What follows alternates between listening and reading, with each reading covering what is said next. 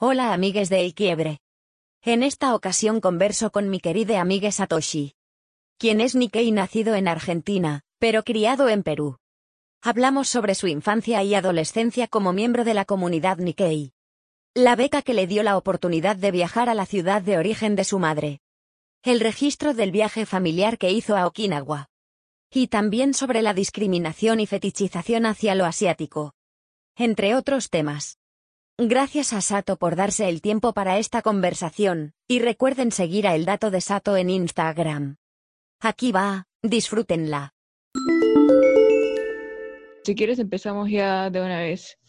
Sí, sí, de una vez, por favor. Empezamos. Holes a todos. Nada, eh, soy Nikkei. Me pueden seguir en Instagram como arroba el dato de Sato. Espero divertirme. Y claro, yo te, te he invitado porque somos amigos del IPP, del, del instituto, y mm, quería hablar sobre la colectividad en general. Y convivientes, ¿por qué no admites eso? Ah, convivientes también, claro. Muy, ojo, es, un, es, un, es un secreto para tu familia, así que no, no se puede decir. bueno. Bueno, a mí me interesa todo esto, esto todas las comunidades, eh, especialmente los Nikkeis, que como yo he tenido varios amigos que son Nikkeis, entonces conozco, que sé que son bastante unidos, que tienen varias actividades, que se apoyan bastante, entonces eso me llama bastante la atención, inclusive la gente joven. Entonces, eh, primero quería preguntarte ¿cómo así empezaste a asistir a las actividades de la colectividad? ¿Desde qué edad o qué te llamó la atención? Mm, bueno, creo que primero tengo que contar un poco mi historia, que es un poco distinta a las demás, porque soy único, mentira. Esto, eh, mi caso es un poco diferente al de la mayoría de, de niños en Perú, porque yo no nací en Perú, nací en Argentina. Y mi familia migró completa a Lima cuando yo tenía dos años.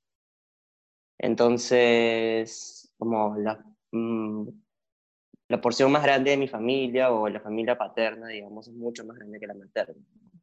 La familia de mi mamá sí son niqueis peruanos. Entonces, em, creo que mi dinámica en particular es un poco diferente porque cuando yo empecé, a ver, o sea, cuando nosotros llegamos a Lima, mi papá lo que buscó primero fue inscribir a mis hermanos. En lo... Mis hermanos ya estaban en el colegio. Mi hermano iba a jardín de cinco años, a kinder de cinco años, y mi hermano no sé si estaba en tercero o cuarto grado.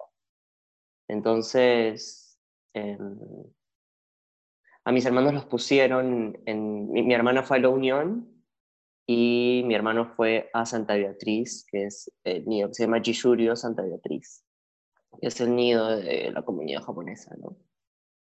Entonces, creo que desde que llegamos, de alguna manera, nos insta, in, como que intentamos hacer lazos con la comunidad, ¿no? Cuando tú llegaste, ¿qué edad tenías? Yo, o sea, a Lima llegué tipo a los dos años. Yo no me acuerdo nada, yo soy peruano. Entonces, no, no iba al colegio, pues, ¿no? A los dos años no iba al colegio, todavía era muy chiquito. Pero cuando, cuando ya era momento de que fueras al nido, ¿también te pusieron en un nido eh, de la comunidad? No, yo no, porque no teníamos tanto dinero. Entonces, justo en ese momento, o sea, nosotros somos tres hermanos. Justo en ese momento, yo entraba como que, claro, en ese momento creo que yo entraba a, no sé si cuatro años. Para cuando yo iba a cumplir cuatro años, ya te, nos tenían que escribir a los tres, ¿no? Digamos, en la Unión, que era el colegio donde estaban mis hermanos. Uh -huh. Entonces mi mamá fue a hablar, tipo, a la directiva, ¿no? Porque lo curioso es que la Unión es una cooperativa de papás, no es una institución privada donde alguien lucra. Eh, se supone que es un grupo de padres de familia que la directiva va cambiando todos los años, que administran el colegio, ¿no? Bueno, eso es lo que tengo entendido, no sé si sea verdad, capaz que estoy mintiendo, pero eso es lo que entendí en un momento. Por lo que tú alguna vez me comentaste, la unión es como que el colegio en el que están los Nikkeis con más poder adquisitivo. ¿no? Hay uno que está, hay uno que es más, que es el Lincoln. Eh, ese es como que el de los, el de los, el de los Nikis Privis. Pero también está el San Antonio de Padua, que es donde tú también estuviste. Claro, hay varios colegios en la, de, la, de la colectividad, hay como cinco. Uno que se llama La Unión, que es ese que te comento. Luego está, o sea, institucionalmente son cuatro o tres. Los institucionales, o sea, los que están regidos por y administrados por Nikkeis o que pertenecen a la institución Nikkei, digamos, a la Asociación Peruana Japonesa, es la Unión, que está en Pueblo Libre, la Victoria, que en un inicio estuvo en la Victoria y luego se mudó a Magdalena, y hay otro colegio que está en el Callao que se llama José Gálvez. Esos tres colegios son como los colegios emblemáticos eh, de Lima, ¿no? Porque en provincia hay otro, en Barranca hay uno que se llama Incagacuen, en Trujillo no sé si hay. Pero esos son como que los institucionales. Después hay como comunidades grandes de niques que se apropiaron, que se apropiaron de colegios, de alguna forma, ¿no? Uno de esos es San Antonio de Pado, donde yo estuve, y el otro es, es la gente de Lincoln. Porque Lincoln, en verdad, es un, es un colegio americano, o sea, es Abraham Lincoln American School. claro, claro, cantidad de Nikkeis que estudian ahí. Hay muchos, sí. Lo que pasa es que parece que el director de la Unión, el que fue el director de la Unión en un momento, se pasó a Lincoln. Y bueno, y como un poco el, la Unión es un colegio de cooperativas, ¿no? Como que siempre los papás, los padres de familia son más amigos que en otras dinámicas escolares. Digamos que los, los, los japos con más plata pusieron a sus hijos en el Lincoln, ¿no? Porque bueno, el Lincoln, y en esa época, tipo, no era tan común tener eh, bachillerato internacional y el Lincoln tenía bachillerato, entonces era como eh, para, para japos con más plata. Pero ¿y tú la primaria y la secundaria en qué colegio lo hiciste? Ah, yo hice toda mi formación en el San Antonio de Padua. O sea, sí estuviste rodeado en un colegio donde había varios niggas. Sí, o sea, es curioso, ¿no? Porque yo creo que nunca sentí que sea minoría.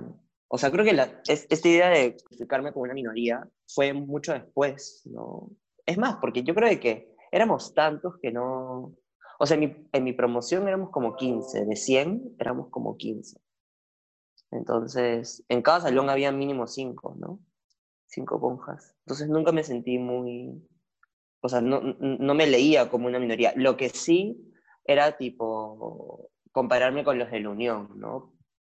Eh, porque la Unión la mayoría en un inicio eran, eran japos y, y, la Unión lo curioso es que está al lado, la Unión es el colegio de la ELU, ¿no? Y la ELU es, una, es un club, que es el club de los japoneses. ¿Y en qué momento es que, es que empiezas a ir a mm, actividades de, la colectividad? O sea, ¿es por voluntad propia o porque tus papás lo imponen? Porque sé que tal vez otros miembros de tu familia, tus hermanos, eh, no están como que tan involucrados también. ¿O cómo fue tu caso? Bueno, en mi caso, desde el, la, la, la, el AELU, el AELU es un club, ¿no? Y el ELU tiene como programas vacacionales, digamos, en el verano metes a tus hijos a que hagan un montón de deportes, estén todo el día esto, en el AELU, ¿no? Entonces, desde ahí, como que desde los 4 o 5 años me metía en el, todo el verano, estaba todo el día en el AELU.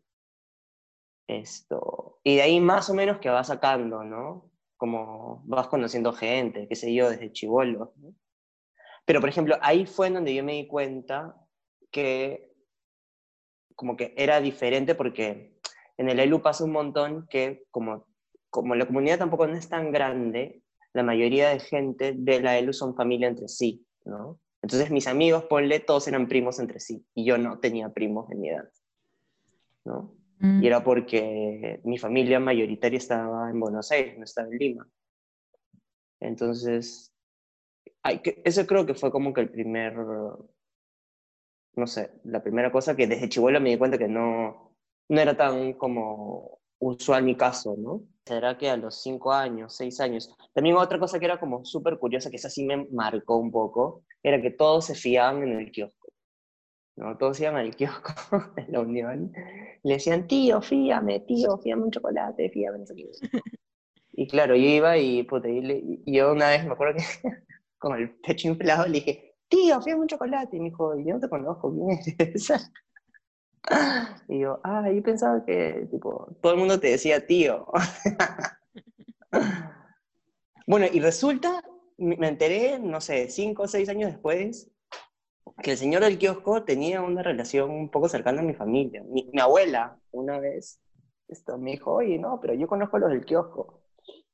Esto, pero bueno, no sé. Te podía saber yo, tío, tranquilamente. No, pero me hizo el padre. El señor me dijo, oye, yo no soy tu tío. yo me acuerdo de ese episodio traumático. Y por eso yo, dije, pucha, sí, pues es que mi familia no está acá, tipo, no tengo primos, no tengo... Me acuerdo que fue un episodio, ¿no? Por eso me acuerdo. Estando como que en plena adolescencia, el asistir a eh, actividades de la colectividad, ir a las festividades, eh, todo eso, como que sí te da un sentido de pertenencia a algo más grande, como a, los Cernique y a recordar Japón o Okinawa, algún sentimiento de pertenencia. Bueno, en mi caso fue que, claro, yo no estudié en la Unión, ¿no? Y creo que hay una etapa de, eh, en donde, o sea, por ejemplo, en la pubertad, digamos, no, no, no la pasé dentro de la comunidad tanto como capaz mi hermana que estudió los primeros grados esto, de la primaria sí lo hizo, ¿no? Más o menos entre los 8 y los 11 años, o un poquito más fácil, 9 y 12, cuando ya empiezas a crecer un poco más, esto no, no iba tanto, pero eso también se debe a que mi papá se fue a Japón a trabajar. Y yo siento que en verdad mi, mi papá era el que un poco incentivaba eso, ¿no? De que nos movamos entre la colectividad, que, que paremos con la gente de la colectividad, que, que, que, hagamos deporte ahí, que estudiemos ahí, ¿no? Esto, yo, yo, yo, me acuerdo que mi rutina de lunes a viernes era lunes, miércoles y viernes, tenía atletismo. Se cortó, era lunes, miércoles y viernes, atletismo. Atletismo en el AELU, o sea, iba todos los lunes, miércoles y viernes atletismo en el AELU, y los martes y jueves iba a Kumon, ¿Sabes lo que es Kumon? No, no, ¿qué es Kumon? Kumon es una academia de matemática de japoneses. Bueno, es un método japonés para aprender matemática. Creo que es japonés, pero la cuestión es que todos los, o sea, no sé si todos, pero una porción grande de, eh, de Nikkeis van a Kumon a aprender matemática. Bueno, yo no sé si sea tan popular ahora, pero cuando yo era chico era súper popular. Y los sábados iba al, al japonés. Iba a clases de japonés en el programa japonés, en el centro cultural. ¿Eso eh, desde qué edad? Eso fue, ponle, desde los 6 hasta los 8. O sea, yo sí siento que cuando mi viejo se va, un poco que pierdo esa, esa costumbre porque mi papá, o sea, nosotros teníamos un auto eh, y mi papá con el auto nos llevaba a todos estos lados, ¿no? Nos llevaba a la ELU para las clases de atletismo, después nos llevaba a Kumon, y los sábados me llevaba al, al japonés. Y mi mamá, no sé si tuvo unas fotos, bueno, no sé. Eh, la cosa es que mi mamá nunca llegó a conseguir la licencia para conducir, ¿no? Entonces, ya no era tan fácil como movilizarnos. Entonces, como que mi, mi, mi papá se fue y un poco que dejé de ir a, la, a todas esas actividades que tenía y, y nada, empecé a hacer cosas más dentro de mi propio colegio. ¿no? Y mi colegio no era precisamente Nikkei. Pero ¿y, y tú también has participado de la comunidad ya hace un par de años? Recuerdo que eras como que el rostro en estos eventos de entretenimiento, no sé cuál, cuál era tu rol. Eras como la cara del, del canal, una cosa así, ¿no? Que tenían. ¿Rol en qué sentido? Mentira. Esto.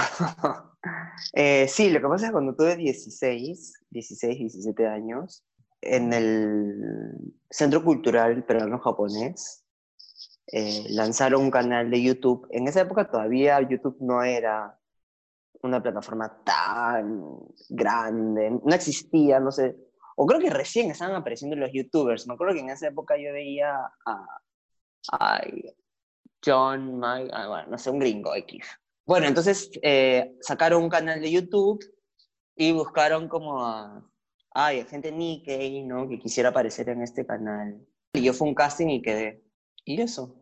Pero esa era una forma en la que, o sea, pero ¿tú crees que te sientes cómodo participando en, en la colectividad? O sea, hay, hay algunos aspectos tal vez de la, de la colectividad, me imagino, con los que no estás de acuerdo no te sientes cómodo o no, o estás en desacuerdo.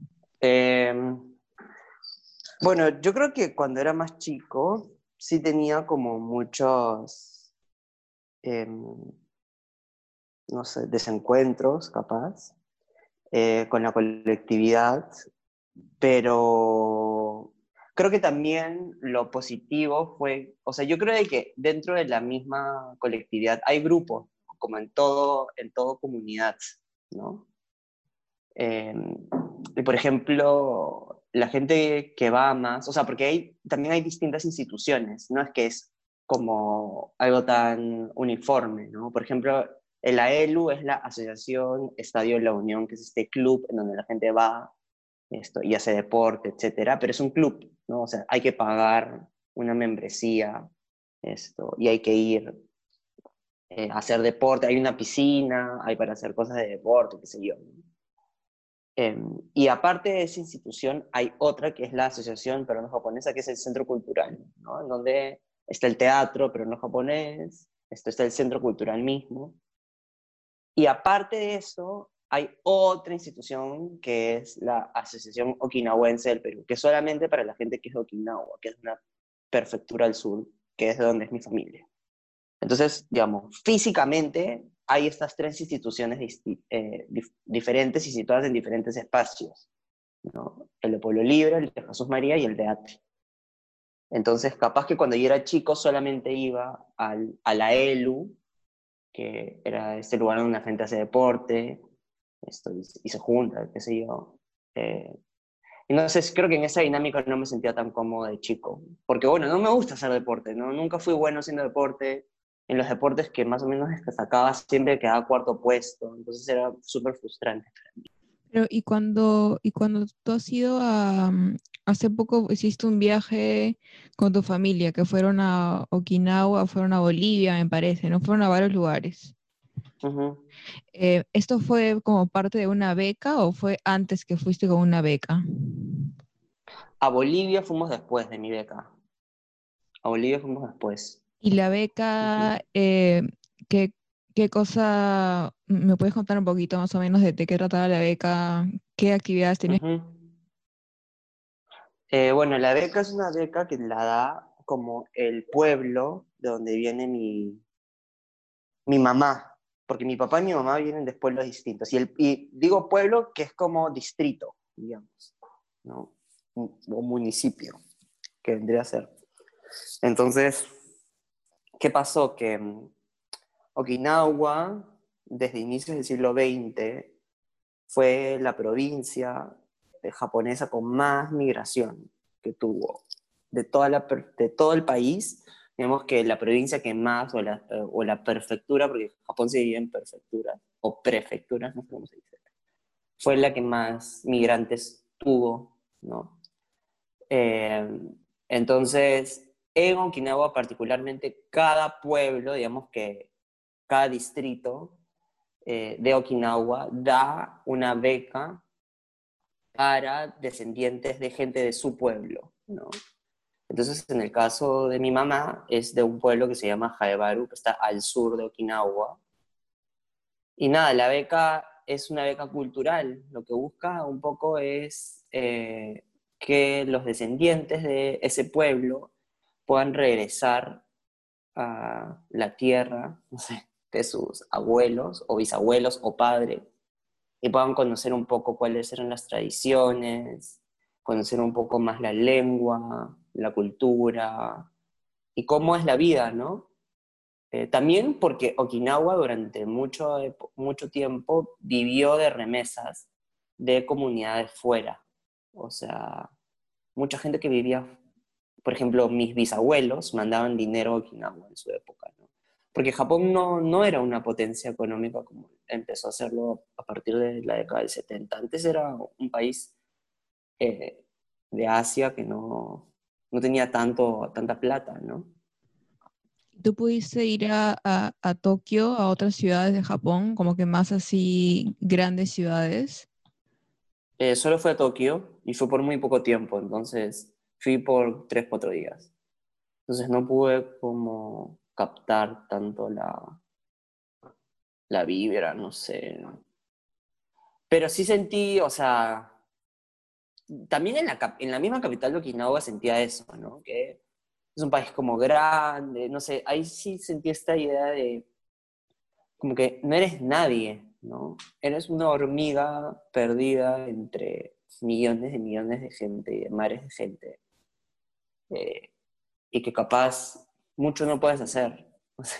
tú, me hablabas, recuerdo de que aunque tú fueras allá y acá tal vez cualquiera te ve y sabe que eres japonés, allá igual reconocen que no eres japonés, japonés real, como que tenían un término para eso. Puede ser que tienen, existe un término como para, para, para eso, como extranjero, una cosa así. Claro, extranjero se dice gaijin. Eso es gaijin. Entonces sí, todos me leían como gaijin, ¿no? Es curioso porque hace mismo Okinawa, o sea, yo particularmente no tengo ascendencia a otro lado, toda mi ascendencia es okinawense. Entonces, claro, yo fui con esa expectativa de, uff, voy a ir a un lugar en donde no voy a ser visto como el otro, ¿no? Eh, y me topé con esto, ¿no? Que, bueno, que también te das cuenta que, por ejemplo, uno, la estética es cultural, ¿no? Eh, mi, mi corte de cabello, tal vez esto, mi cara, el estado, el cuidado facial que tengo, no es japonés particularmente, ¿no? Eh, y también la expresión corporal, que creo que eso es lo, lo que más es como visible, ¿no? Que mi expresión corporal no es japonesa, ¿no? Eh, bueno, y evidentemente mi japonés, que mi japonés es un, ¿no? es como muy masticado. Pero cuando dices expresión corporal, ¿te refieres a como que eres mucho más, tal vez, como extrovertido y más así como físico, o algo como que más así latinoamericano, más una cosa así? Eh, en, la forma, en la forma en cómo manejo el cuerpo, ¿no? A la hora de caminar, a la hora de hablar, tal vez también la distancia. Los japoneses tienen una distancia como... Ah, ok, ok. ¿No? Entonces a lo mejor yo me acercaba mucho o tocaba mucho a las personas, o sea, porque no, no estoy acostumbrado a que, o sea, la distancia social sea la norma, ¿no? Recién ahora. Pero esto, yo creo que los japoneses, y al comienzo sí sentí eh, es más, yo ah, vi un video hace, hace poco sobre la presentación que tuve en Okinawa, porque, claro, estos tres meses aprendes cultura, a bailar, a tocar los instrumentos y qué sé yo, y vi la presentación en donde yo voy y le toco el hombro a una de las trabajadoras municipales y la trabajadora voltea asustada, ¿no? Porque en verdad en Japón no se tocan, o sea, tocar el hombro a una persona es un poco como... De los límites del espacio personal. Sí, Sí, sí, sí. Acá, acá este, César me hizo una pregunta que, bueno, dos preguntas que creo que van de la mano, aunque me, o sea, él me dice que le parece un poco como loco que los, los Nikkeis a donde vayan siempre busquen estar en su comunidad, ¿no? Ya sea en Bolivia, en Estados Unidos, en Argentina, en donde sea. Y me preguntó también si sentías que había discriminaciones a los Nikkeis en Perú o en general que todo el mundo habla de las discriminaciones de los negros, pero nadie habla de las discriminaciones hacia los asiáticos. ¿Tú crees que, que, tal vez esta necesidad de siempre estar buscando estar en comunidad está bastante ligada a este racismo del que nadie habla? Eh, no, no creo que sea un tema de racismo. O sea, no creo que la comunidad se junte por racismo, eh, como una respuesta al racismo. Eh, más bien creo que, o sea, lo cierto es que en un inicio, ¿no? Eh, todos, o sea, lo particular en la comunidad japonesa es que nosotros hemos migrado a, a Perú particularmente en barcos, ¿no? Hay barcos en donde con mucha población, ponen, no sé, 300 personas, 400 personas 500 personas, ¿no? Eh, entonces, y también lo distinto que, por ejemplo, que, que, eso es ah, la diferencia con los chinos, ¿no? Es que los japoneses todos hablaban japonés, ¿no?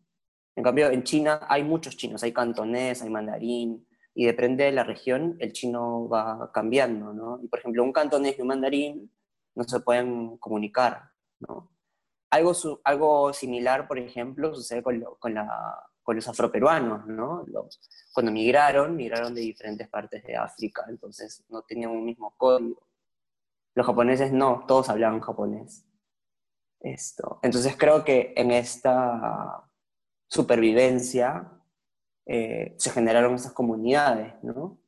Porque tenían, para poder sobrevivir, tenían que estar unidos.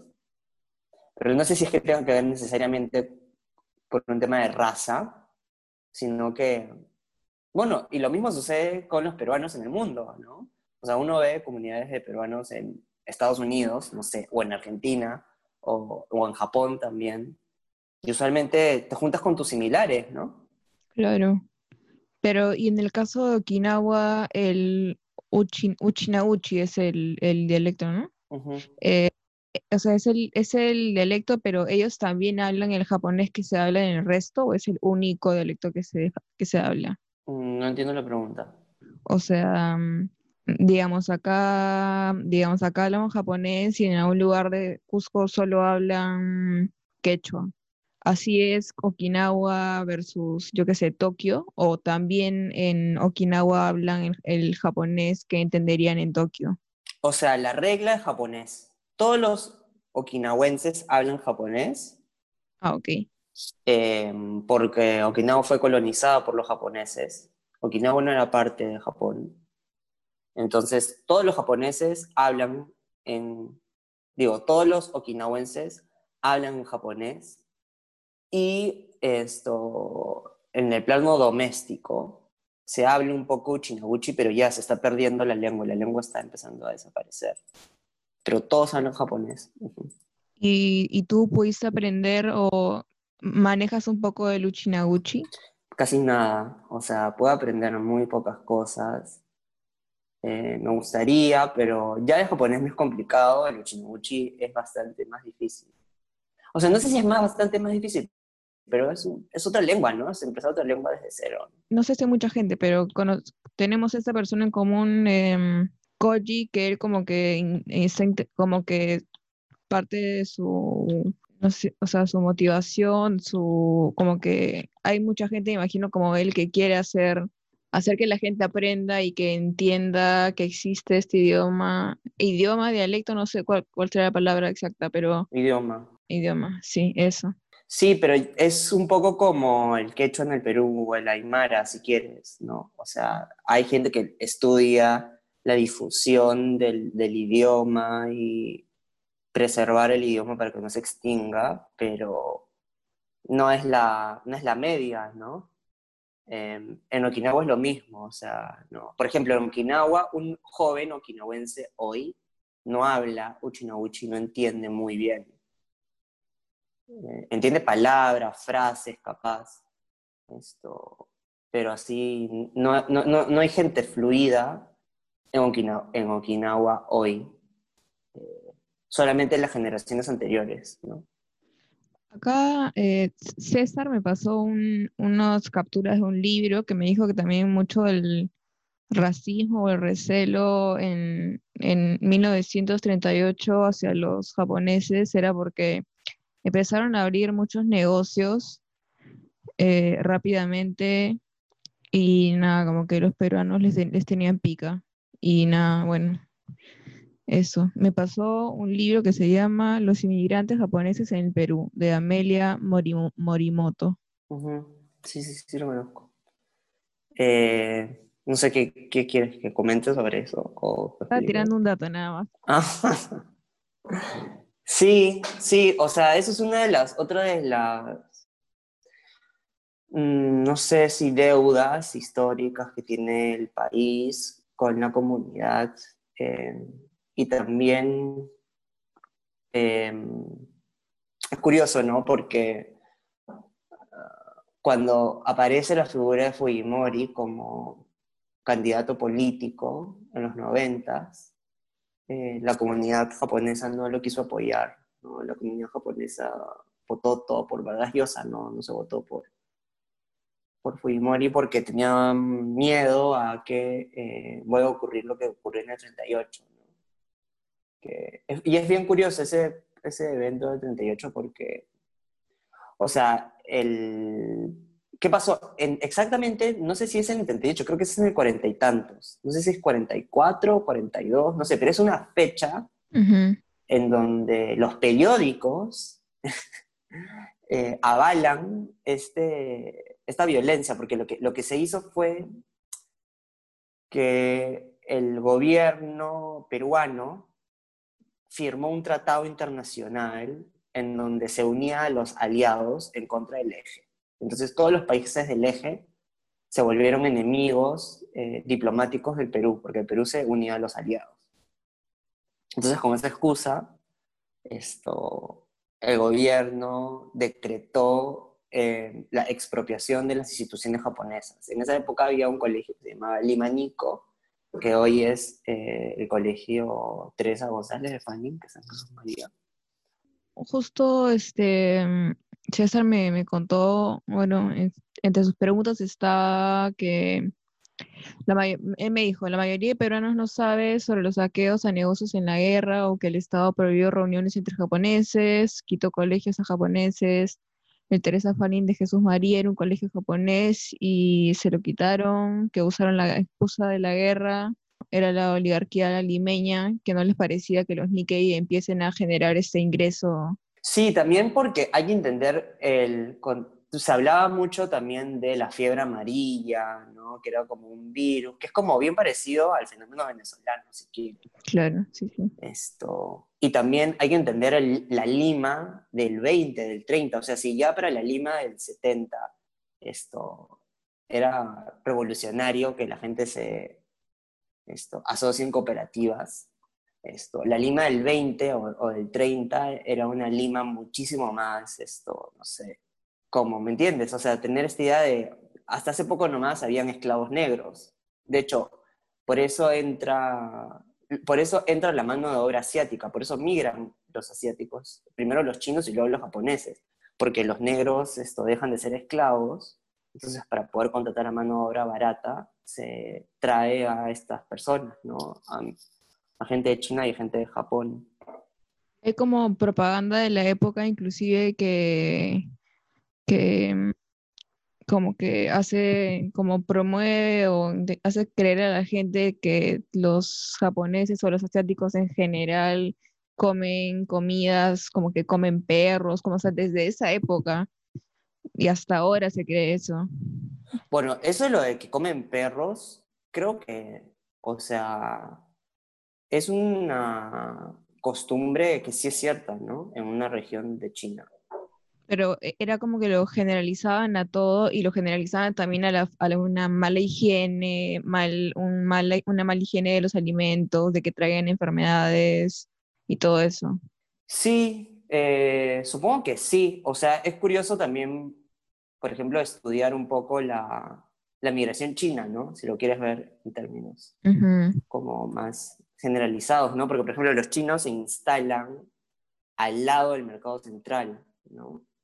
que es un lugar como tuburizado, con poca higiene. Entonces creo que también eh, va por ahí un poco, ¿no? Y yo alguna vez escuché, eh, no sé si en Sociedad en el Perú, uno de estos programas de tele, que también un poco esta tradición de comer arroz en el almuerzo eh, en Perú era porque a inicios del siglo XX la oligarquía peruana tenía una empleada andina o negra y un cocinero chino. Eh, entonces por eso se empieza como consumir más arroz como una práctica diaria. Me parece que es una cuestión de que, bueno, creo, estoy asumiendo que en Argentina, como fueron migrantes chinos que eran pobres y los japoneses tenían una mejor situación em, Sí, supongo que sí, ¿no? O sea, lo que pasa es que a mí también me suena eso, ¿no? Porque creo que, por ejemplo, en Argentina no fue, los, los japoneses no fueron ligados con la falta de salubridad. Por eso en Argentina, por ejemplo, los japoneses se dedicaron a la lavandería, ¿no? Porque era un prejuicio de que los japoneses eran como muy, muy limpios. Ahora, yo no sé si es que en la Lima del 30 había esa distinción. Los chinos llegaron en los 90 acá, tipo, todos estos super chinos que hay ahora, esto, y lavanderías chinas son recientes, son de, la migración china en, Argentina es muy reciente, al igual que la coreana. La única que es antigua, ¿no? Es la japonesa. Entonces, no sé si es que en la década, por eso digo, no, no sé si es que en la década del 20 y del 30 había esta percepción también em, de que los japoneses eran sucios, pero... Porque también hay que entender que Japón para entonces era también un, imperio, ¿no? Pero no sé, no sé, porque también, por ejemplo, eh, creo que Doris Moromisato, que es esto, poeta, es una poeta Nikkei súper interesante, eh, me parece que en uno de sus poemas cuenta de esta idea de, como de, de, esta frase que se tiene, ¿no? De chino cochino, ¿no?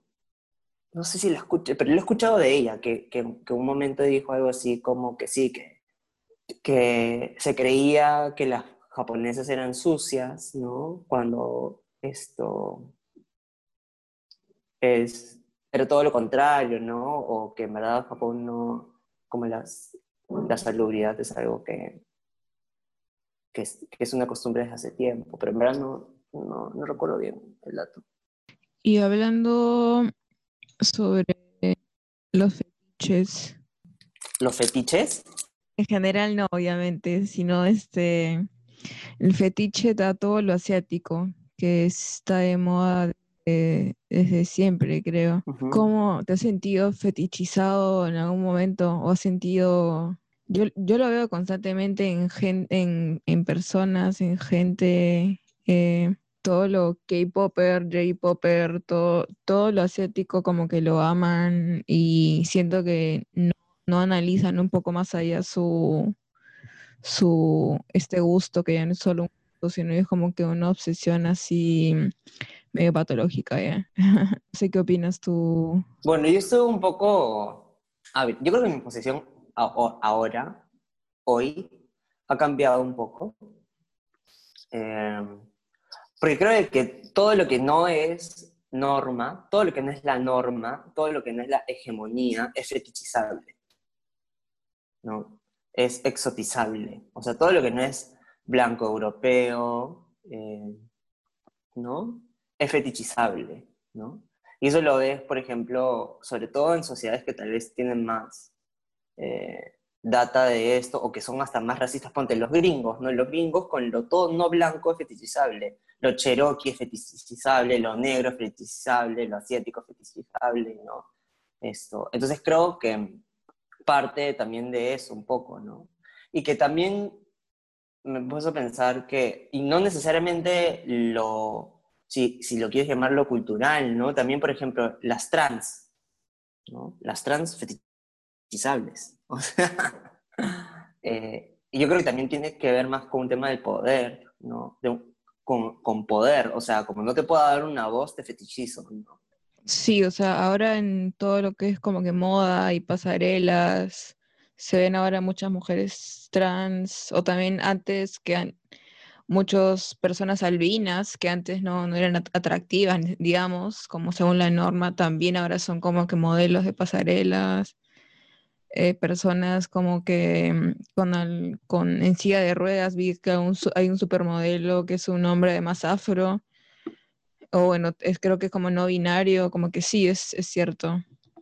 Pero, o sea, no, no, sé, pero yo siento que hay como que algo en especial con todo lo asiático que lo hace más, por lo menos para la gente blanca, como lo hace mucho más. O sea, yo siento que cada vez que hay una exposición sobre el mundo asiático o algún especialista sobre eh, algo asiático súper especializado que tiene tres, tres, doctorados, es como que un hombre blanco, ¿entiendes? Siempre. Que debe tener un fetiche con los pies, ¿entiendes? Una cosa así. Ay, pero eso ya, eso es tu casa, amiga, no te proyectes. Es mi rollo, es mi rollo, es mi rollo, ¿no? No sé si tiene un fetiche con los pies, ¿por qué eso? No, estoy, estoy, estoy haciendo mis, mis, mis bromas, mis bromas. Pero sigue, sigue. Que tú dices que les asiáticas tienen bonitos pies, Eh, bueno, las, las geishas. o que hay un fetiche alrededor de eso. Em, no sé, hay, mm, no sé, primero hay todo un tema con, que de hecho con Julián hablé el otro día y me decía, hay todo un tema con la fetichi- fetichización de todos los eh, em, uniformes escolares, con las menores de edad, con todo lo, con todo esto que está súper normalizado en la cultura asiática y se consume en Occidente, o entonces es todo un, todo un tema. Es que creo que capaz que tenemos más información eh, que de otras culturas como potentes, ¿no? Como por ejemplo, no sé, la India, ¿no?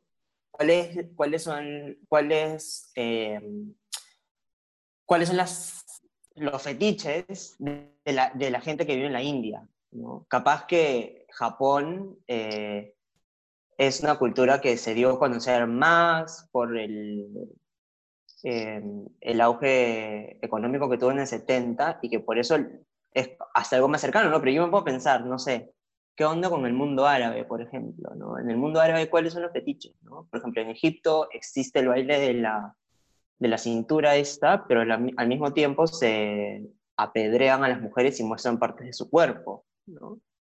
Entonces, capaz creo que tenemos como más información accesible eh, de cuáles son los fetiches. Por ejemplo, yo sé que en el imperio chino, y hasta hace muy poco, hasta que se cayó el imperio chino, esto, que hubo toda la revolución con Mao, eh, eh, las concubinas, y en China en líneas generales, los chinos tenían unos zapatos que eran de, no sé si 20, 30 centímetros. 20 de ese. 30 centímetros es un montón, ¿no? No, menos, 20 centímetros. Esto, sí, en donde eran unos zapatos de metal que tenían que usar las mujeres de las clases altas. Entonces eso hacía de que tipo de- desde chibolas les hacían utilizar este, estos zapatos de metales para que su pie no crezca.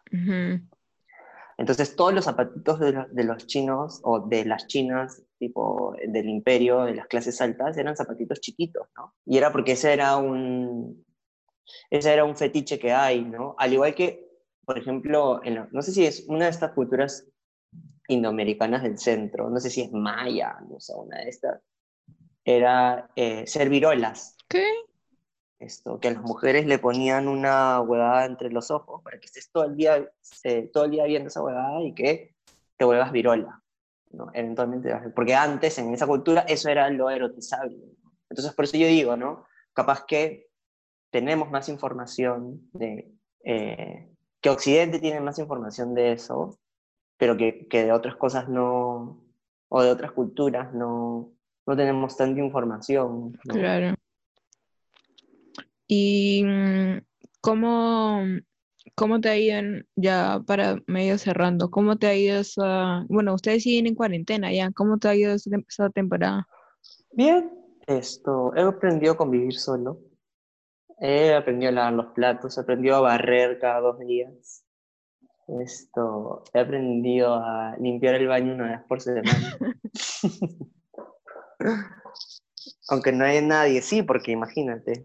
Así que sí, es más, una de las cosas que no sé si, espero que mi amiga Diana un día escuche esto, así que ponlo, ¿eh? Pero yo no sabía que la basura se secaba tantas, todos los días. Bueno, bueno, sí, es que tú cocinas un montón, o sea, cortas de todo. Esto, sí, pero yo no sabía que era tan seguido. O sea, ahora yo consumo una bolsa de basura. Yo eso también me puse a pensar, ¿no? En verdad producimos mucha basura. O sea, sí deberíamos ver la manera de como reducir nuestros, nuestra basura, porque todo eso se quema al final. Pero bueno, nada. Te puedes comer todo, pues la cáscara del huevo también te la puedes comer, te puedes comer todo. ¿Tú te comes cáscara de huevo? No, pero a mí no me importa, ves que se queme, que se queme el mundo. Bueno, sí, sí, capaz que no importa, ¿no? pero no sé. 10 años más y el calentamiento global creo que nos va a matar a todos. O 20 fácil. ¿Tú crees? Una cosa así. O, no- o no, vamos a empezar a sentir los, los, los efectos. Creo. Yo no sé si en tan poco tiempo, ¿ah? Yo creo que un poco más. Ay, no sé. Pero, pero eso, o sea, no sé. ¿Por qué la pregunta? ¿De qué? No, porque llevas más de 100 días encerrado. Yo, yo me estoy volviendo loca. Ah, pero ya, o sea, uno no se puede volver si ya es. Pero no sales ni siquiera a dar una vuelta. No, me tendría que bañar para dar una vuelta. No voy a bañar para dar una vuelta. Bueno, sí, nunca el baño ha sido un hábito.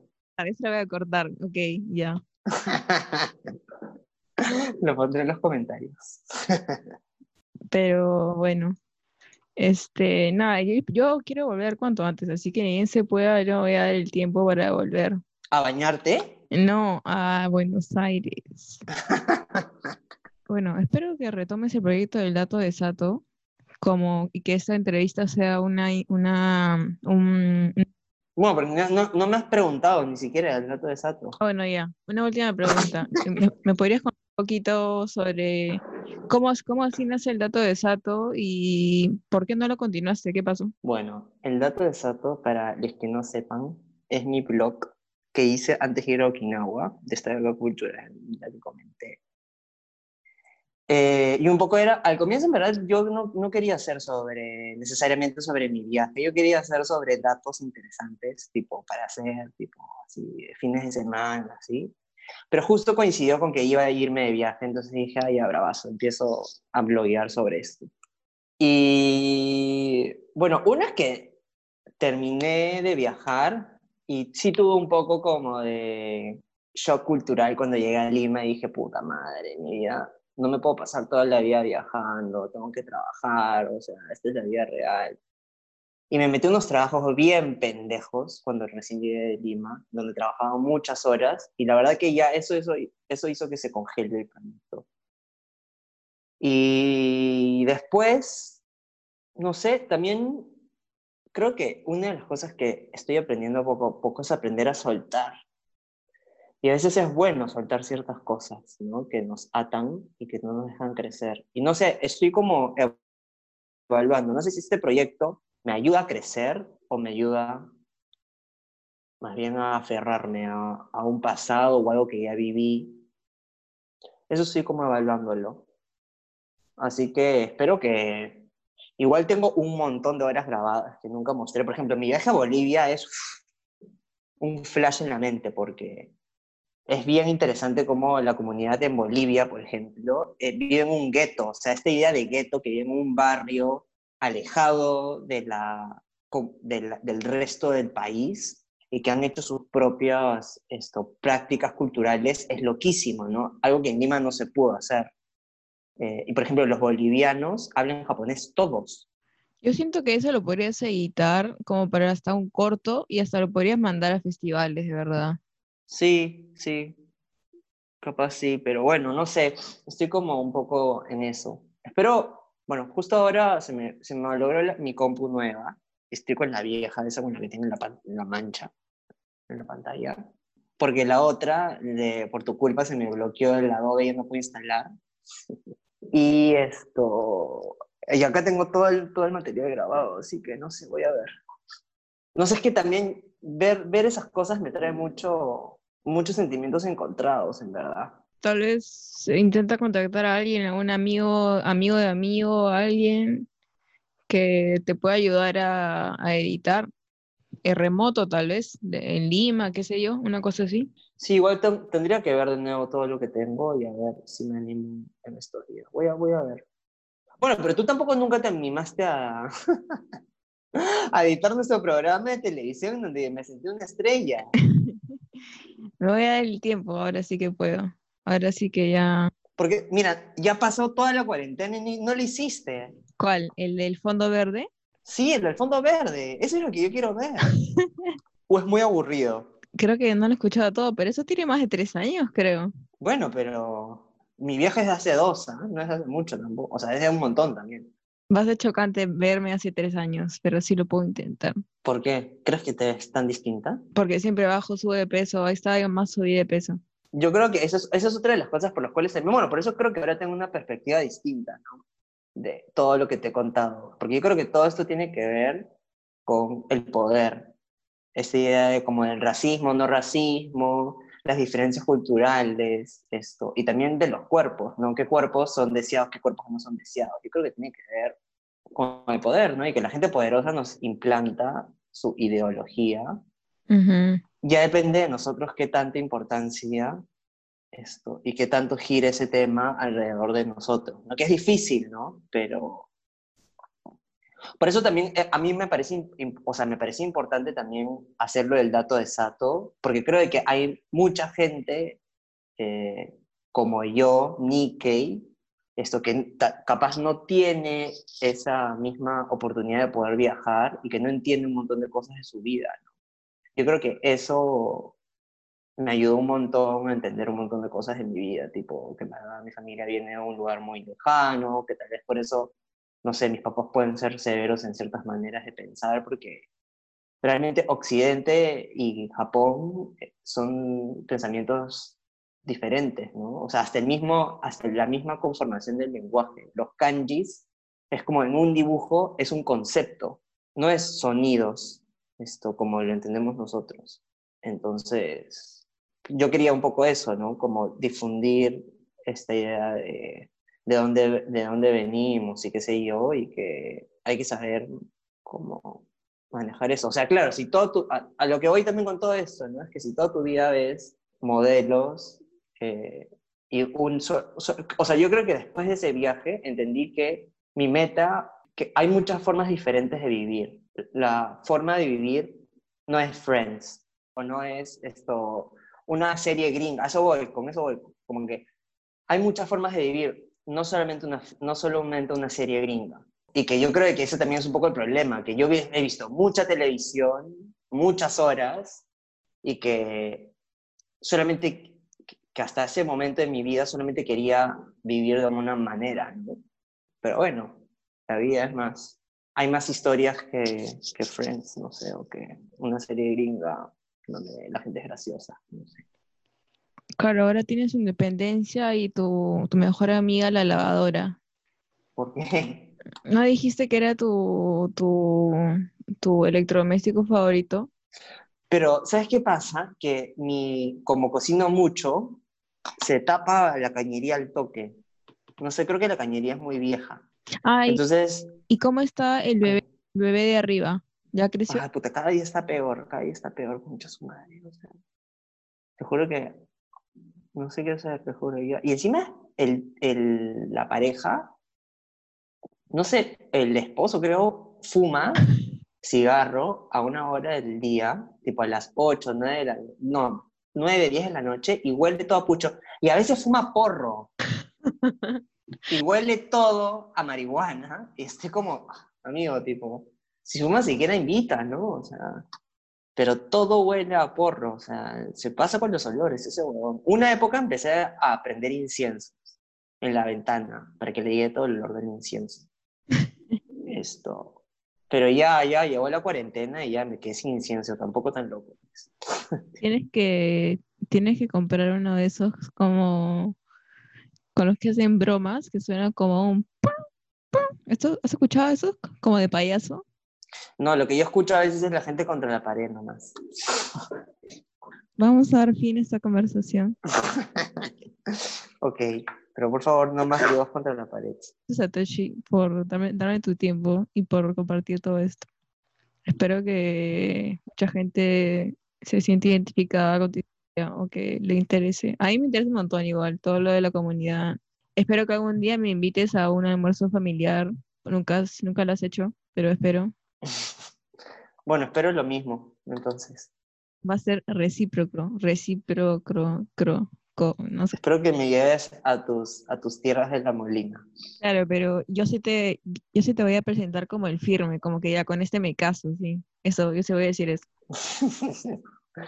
bueno, la espera, a veces hay esperas que son eternas. Qué maldito. Muchas gracias. Nos vemos. Está bien. Te pasaré mi PayPal para que me hagas una contribución. Chao. Chao, cuídate. Saludos. Cuídate. Saludos. Gracias por escuchar este episodio. Recuerden seguir a El Dato de Sato. Nos vemos en el próximo.